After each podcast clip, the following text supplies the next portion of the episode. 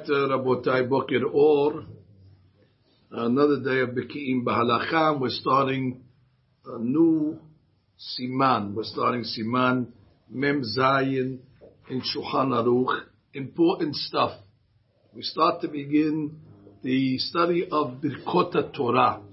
So we learned the morning blessings. We did that good. We exhausted that subject nicely.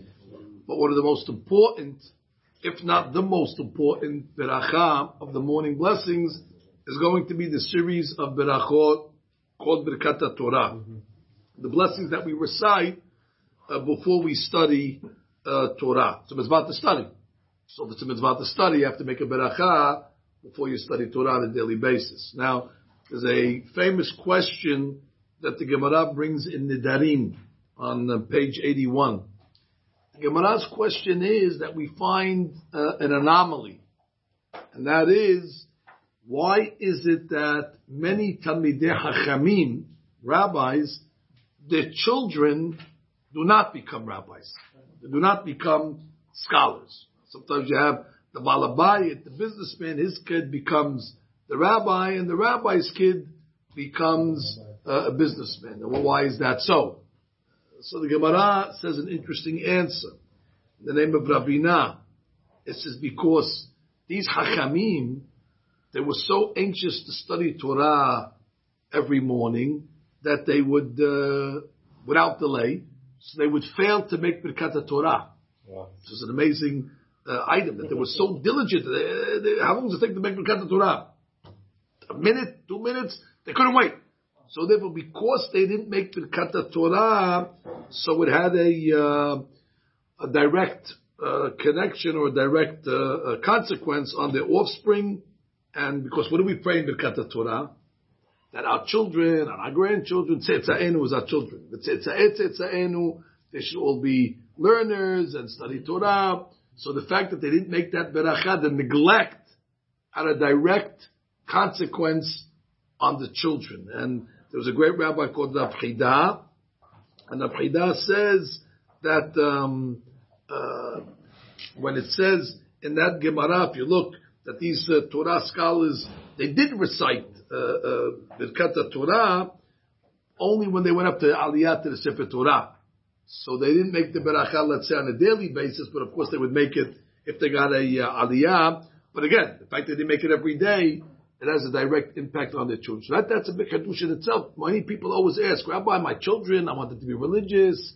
Do you have a segula? Do you have some sort of, uh, you know, shortcut, uh, get rich quick for my children that they should be spiritually uh, uh sound and stuff? And we have the answer. The answer is Birkat Torah. If the father and the grandfather are careful in the morning when they say Birkat Torah and they say Tze'etza'enu, they think, they ponder it. say It's my children. My grandchildren and all my generations. Uh, so that would have a direct uh, positive result on the child. There was a rabbi called Rabbeinu Yitzhak Abuhab, and he says that there's a different reason why these rabbis didn't make Birkat Torah in the morning, because they looked at Torah, I'm sorry to tell you, as a as an intellectual, mental exercise. no different than, God forbid, you know, science or, uh, you know, mathematics. I mean, Torah is riveting. It's, it's very, very uh, challenging. Question and answer, and you have to split hairs and give a sibara, give a logic. You know, even intellectual, brainy people, forget about the spiritual element of it, would enjoy the give and take of, of a Talmud. It's just, uh, it's a fascinating learning. Uh, so they looked at it as, you know, the, uh, the exercise. the, to strengthen their, uh, their brain muscles so that they didn't feel that it needs a beracha. And that's why they neglected to make the uh, beracha. And that's why they weren't privileged to have uh, children uh, to perpetuate uh, their Torah personality. There's another rabbi called Ateret Zekenim. And Ateret Zekenim talks to Jewish parents. And uh, again, especially in our generation, we need all the help we can that our children will grow up and remain on the straight and narrow path of Judaism with the proper character traits. And uh, he said there's certain key points of the prayer where you have to focus on. I'm going to tell you those points. Birkat Torah, That's clearly. When you get to Ahavat Olam, when you get to Ahavat Olam, have the Siddur for a minute. The Siddur right there. Just give me the Siddur. So now, if you look in the Siddur, uh, well, it's worn out the Siddur. You can put the Siddur in the museum.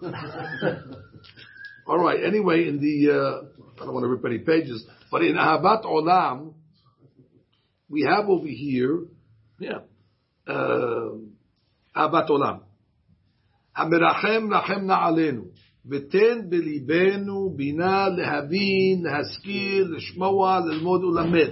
And give us the ability that we should understand and perceive and have wisdom and so on. And if you look in the parentheses in our Siddur, it says, יכוון ויחשוב על זרעו וזרע זרעו עד עולם. You should have kavanah, and not only you should have perception in Torah, but your children and your grandchildren. So, so that's the second point in the tefillah where you should have kavanah. The third point, which is a, a key point, is in the Ubalit Zion. You get to Ubalit Zion, which is after Ashrei, so we say a few points. In the beginning, we say and it's also in our Siddur as well. והובא לציון גואל, משה בפשע. אמר אדוני יוחד שם הספר, לא ימושו מפיך, ומפי זרעך, that we're praying that God should not remove the Torah, not from our mouth, not from our children, and not from our grandkids. So it's built into the Sidur. Here we go to go go to Baruch Elokeinu at the end of the Ubal Sion. At the end of the Ubal Sion, we say, "V'yasim b'dibenu abato v'irato." God should give us fear. Ul'obdo b'dibenu, we should serve Him wholeheartedly. Now watch. Lo niga larik We should not toil in vain. Parentheses. Yichaven me'od al banav sheyu lomdet Torah sadikim. You should pray for your children. You don't want to work in vain. You had the children, but if they go off the path, so you, are wasting your time. You, you, you, you toiled in vain. So then look at the three points again. Birkat Torah, Tzetza'enu. Tzetza'enu. And Ahavat Olam, ותן בליבנו בינה להבין, להשכיל, לשמור, when when you say lo yamushu mepicha, mepi zaracha, mepi zera zaracha, and at the end of Ubal Tzion when you say lo nigalarik. So built into the tefillah three or four times minimally, you're going to be praying for the welfare of your children. And trust me, the children need it. Today, the children, when parents come to me and ask me what to do, I said, don't, don't blame the teacher only. I'm only, you know, uh, part of it. I'm, I'm, I'm, not, I'm not the biological father. You gotta pray for your kids. Pray for your kids and have a better chance in yeshiva as well. Furthermore, there's a classic Gemara in uh, Nidarim, same page, page 81. The Gemara is asking, what was the cause of the destruction of the first Bet HaMikdash. The Navi posed the question, Alma Aveda Ha'aris. What is the cause uh, for the land uh, that was destroyed? And the Gemara goes on uh, in its conclusion to say, the reason is, Al Ozbam et Torati. Because they abandoned the study of Torah. The Gemara says, no, they were studying Torah in the times of the first Bet HaMikdash. So how can you tell me, alos vam Torati? And the Gemara says, Shelo birchu b'Torah techila. The reason is because they were lackadaisical and did not make birkat Torah. So could you believe this here? According to the Gemara, from the Prophet, from Hashem, is basically saying that the cause of the destruction was when in the times of the first Bet HaMikdash, they were negligent and they were uh, uh, not making the Birkat Torah. They failed to make the Beracha. Uh, so one interpretation is, again, like we learned earlier, why did they make Birkat Torah? This is a beautiful interpretation. It's beautiful, but wrong. They looked at Torah. Why do you study Torah? Yes, but why do you study Torah? Yes, most people that say, well, you got to know what to do. What are we doing here? Why are we studying Torah? So we can know what to do. Before we studied Beki'im Halakha, we didn't know what Berchot HaShahar was. Now Baruch Hashem, we know, got the clicker, 100 Berachot, Berachot HaShachar, now we're learning Berachot Torah. So they understood the reason why you study Torah, it's a preparatory mitzvah, but the main mitzvah is the halakha, to know what to do. And we have a rule that says you don't make a beracha on a preparatory mitzvah. You only make a beracha on the mitzvah itself. For example, we build a sukkah. You make a beracha on the building of the sukkah. According to our opinion, we don't make a beracha. Why not? Because the beracha is, the mitzvah not to build the sukkah, the mitzvah is to sit in the sukkah. So you're only building it as a preparation in order to sit.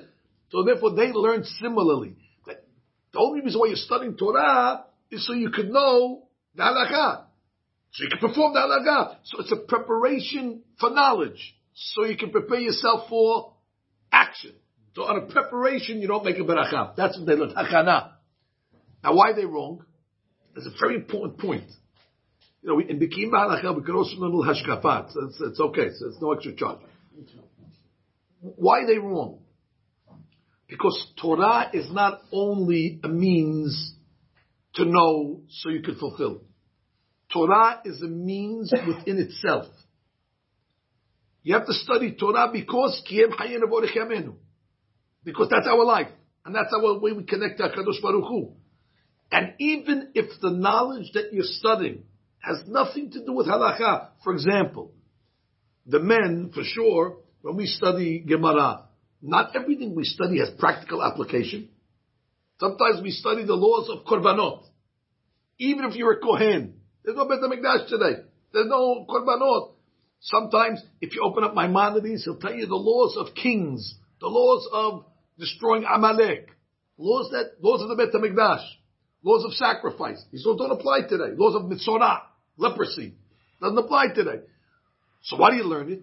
Because it's not only preparatory as a means to get to a halakha. The mitzvah of learning is a means within itself. But they didn't have that understanding in those days. And therefore they felt, no, you only study to know. And you're only studying to know so you can perform. So therefore the main thing is the performance. The learning is just a means to get there. That's why they didn't make a, a. There was a great rabbi called Rabbeinu Yonah. It's quoted by Rabbi Rabbeinu Nisim in his commentary to Nidarim, and he says the people actually did recite the blessing, but they did not value the mitzvah of Torah study properly. Wow. That means they made the beracha, but they didn't value what they were doing.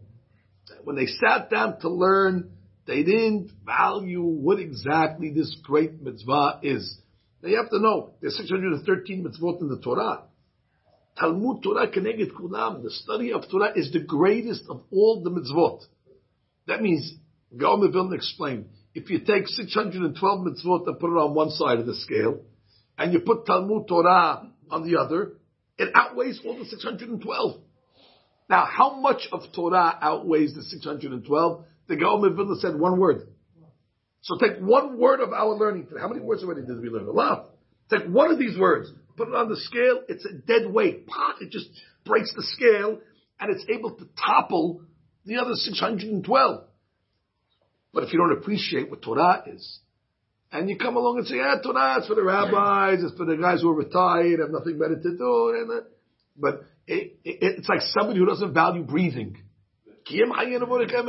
Breathing is not a luxury. Breathing is not something that, you know, uh, uh, you could uh, take for granted. That, that, that's, that's the essence of life itself. So says the Benu Nisim, they made Birkat Torah in those days. But they weren't appreciating what they were doing. They weren't appreciating the, the learning. And therefore, since they weren't appreciating the learning, he writes, so therefore, God judged them as if they didn't make the blessing at all. Look at that. So they made the blessing, but it was considered as if they didn't make the blessing. The blessing was was considered uh, was nullified. And uh, we, we, we learned this and when we learned the Torah. The Torah says in bechukotai telechu, and the Torah says that you shouldn't uh, perform the mitzvot uh, casually or uh, you know in a in in in a, in a perfunctory manner. They should be done obviously with the proper kavanot. Okay. Furthermore, that was a great these are all introductory uh, statements to build us up in order to make the Birkat Torah with Kavanah. There was a great rabbi called Rabbi Heskel Landau. Rabbi Heskel Landau, he wrote a few books. One book was called Tziyun Lenefesh Haya. Uh, it's called Tzlach. Tzlach Rashi. Tziyun Lenefesh Haya. A commemoration to the soul of Haya. And then he wrote another book, Noda Bihuda. Only problem is his name was Yehezkel. So when he writes his book, one book is named after Yehuda, Noda Bihuda, and one book is named after Haya. Yehuda and Haya were the parents of Rabbi Yehezkel Landau, chief rabbi of Prague, and out of Kibud Avaim, when he wrote his books, he named his responsa after his father, and he named his Chedushim on Shas after his mother. Talk about uh, Kibud, uh, Kibud Am and Em. And he comes along and he says that there's one item that anybody who learns Torah uh, craves for and desires. And unfortunately, it's elusive. And that is to remember what he learns. That's all we're doing all day long. We're trying to remember what we learned. now, I must tell you, there's no shortcuts either. The only way you can remember is you have to review. Okay. However, even with review, sometimes it doesn't stick. It doesn't stick. You know, the, it doesn't. Uh, the magnet's not working. The brain is unable to to retain what you learned. A person, for some reason, can remember when uh, when his wife tells him on Thursday night that she's making fish he says, but we had fish on Tuesday night. That he can remember. He can remember from two days ago that he ate fish for dinner. But ask him what he learned on Tuesday. Clueless. I don't even remember that there was even learning. I don't even remember anything. So that's selective memory. For some reason he can remember, because God forbid he should eat fish twice a week. I mean, that, you know, God forbid, person should have the same food within 48 hours. That's some type of, uh, you know, a crime, uh, you know, against the, against the stomach. But nonetheless, here we're saying when it comes to Torah, for some reason, it's in one ear, out the out the next. Some people don't even enter the ear. We're lucky if it enters the ear and this goes goes passes through. So says Skill Landau, how do you remember your learning? Kavana in Birkat Torah. Here you go. So when you have Kavana in Birkat, and we, will we'll, we'll do an experiment. That's what we'll take an experiment. Starting today or tomorrow, we'll start saying Birkat Torah. Now members will be able to survey and uh, give uh, confessions in the confession box and say, you know, Rabbi, since I started Birkat Torah, first of all, I'm noticing my kids in yeshiva are doing much better, I'm getting good reports, and they're doing much better in their learning, and I'm finding that my learning is going much better and amazing. Not only am I remembering what I ate on Tuesday night, but I'm also remembering what I learned on Tuesday night as well, which is which is more important. All right, now we get to the nitty gritty of it we get to the big, the big discussion. Remember the rule. All berachot. When I say all, I mean 99.9% of berachot that you are going to make are an institution from the rabbis. From the Torah, the Torah does not say to make berachot except one.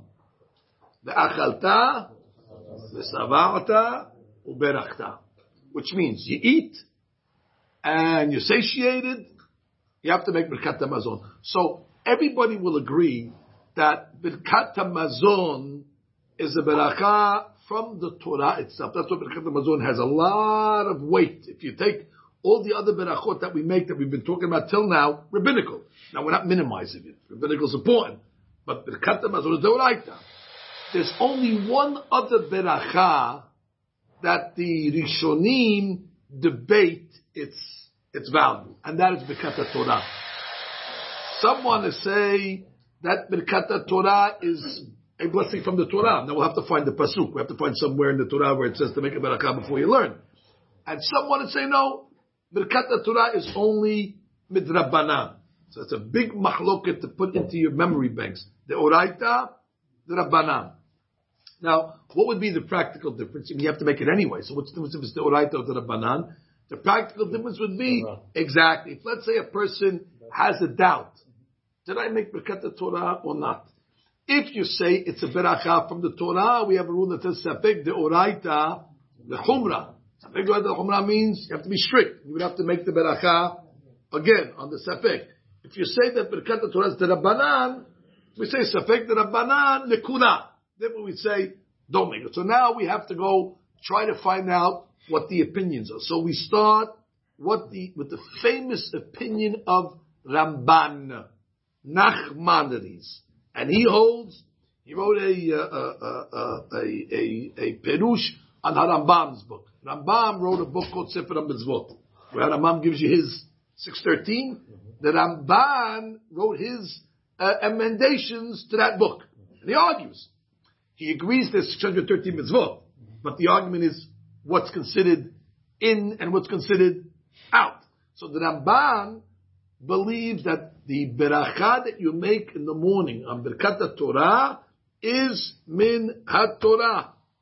And uh, that's a, a, a, big hadush. So they asked Ramban, what's your source? Look at the Gemara. The Gemara brings you a source from uh, the, the, the Pasuk in Devarim, chapter 32. Kishem Adonai Ekra Avu Godel Elohenu. Kishem Hashem Ekra can mean like this.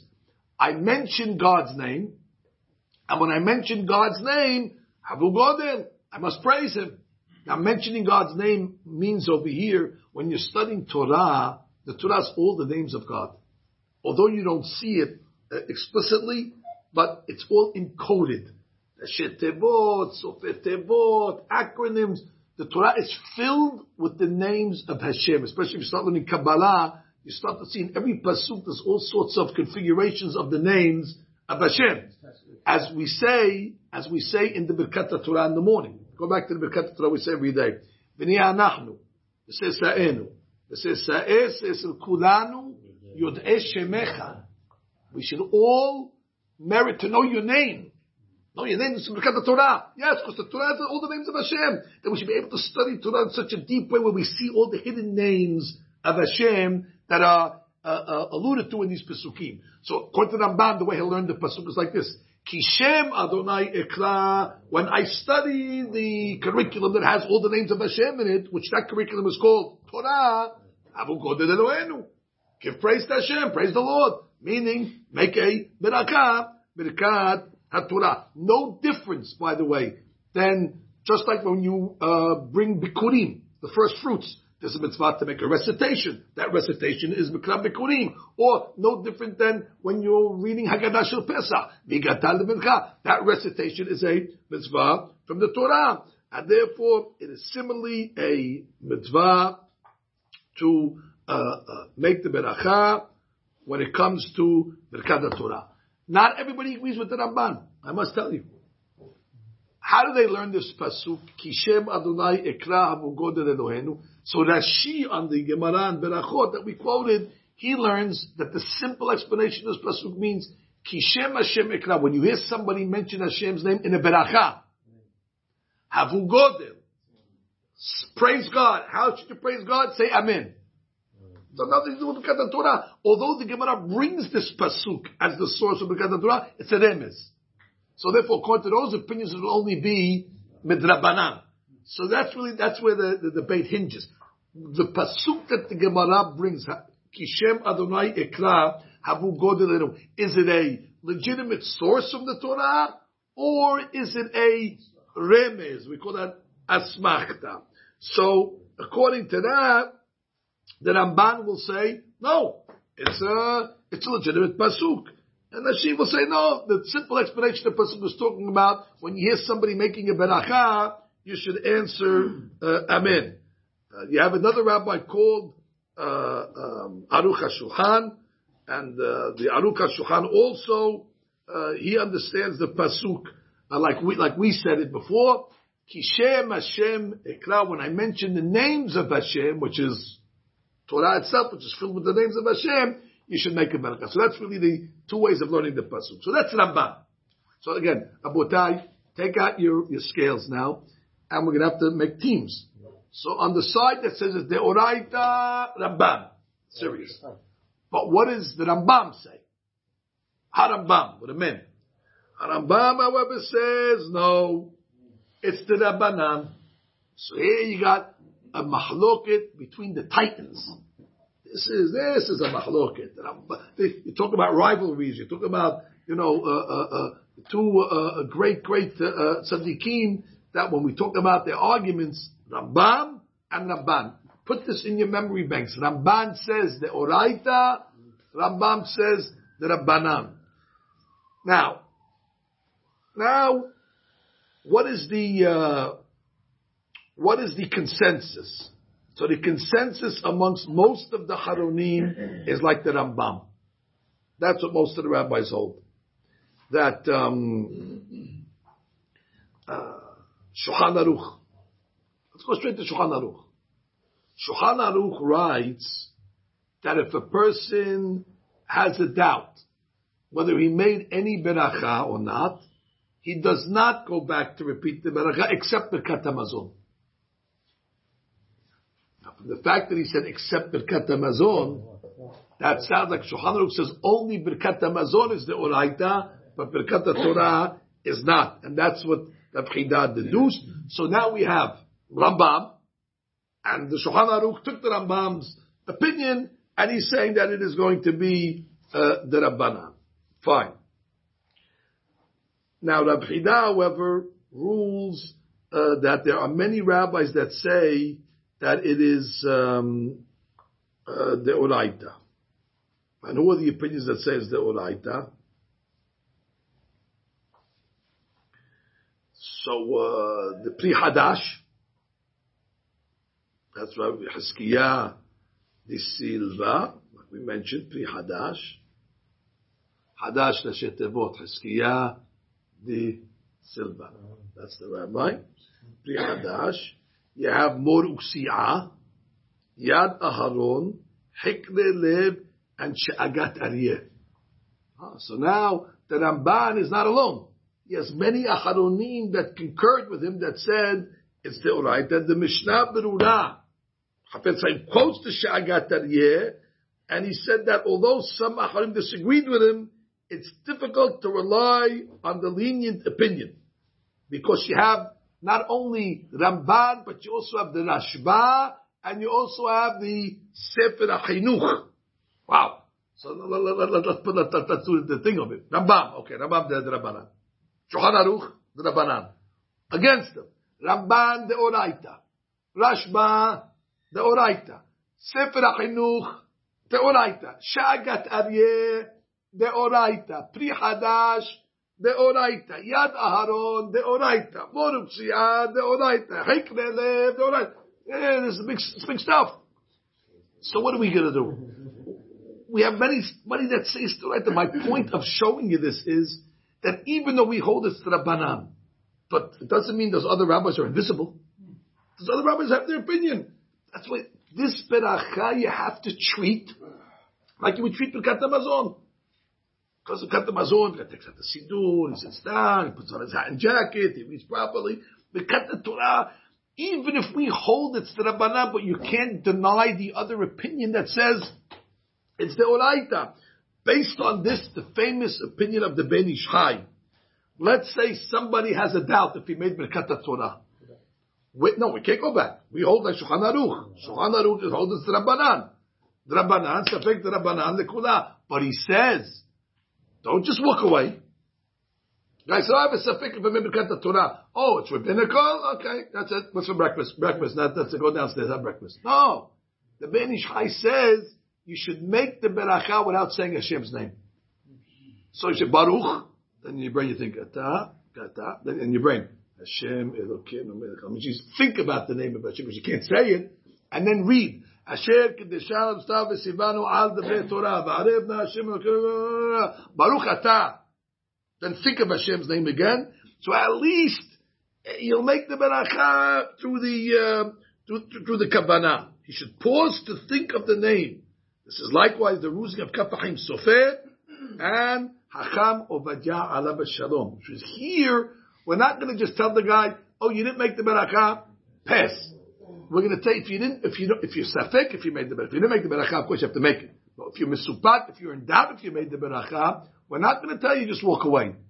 The Ben Ish that we're looking at this picture right over here in front of us, The Ben Ish Chai holds you should make the beracha and ponder the name of Hashem when you're saying it. So let's just review Rabotai. This morning's uh, uh, selection is a beauty with an offering.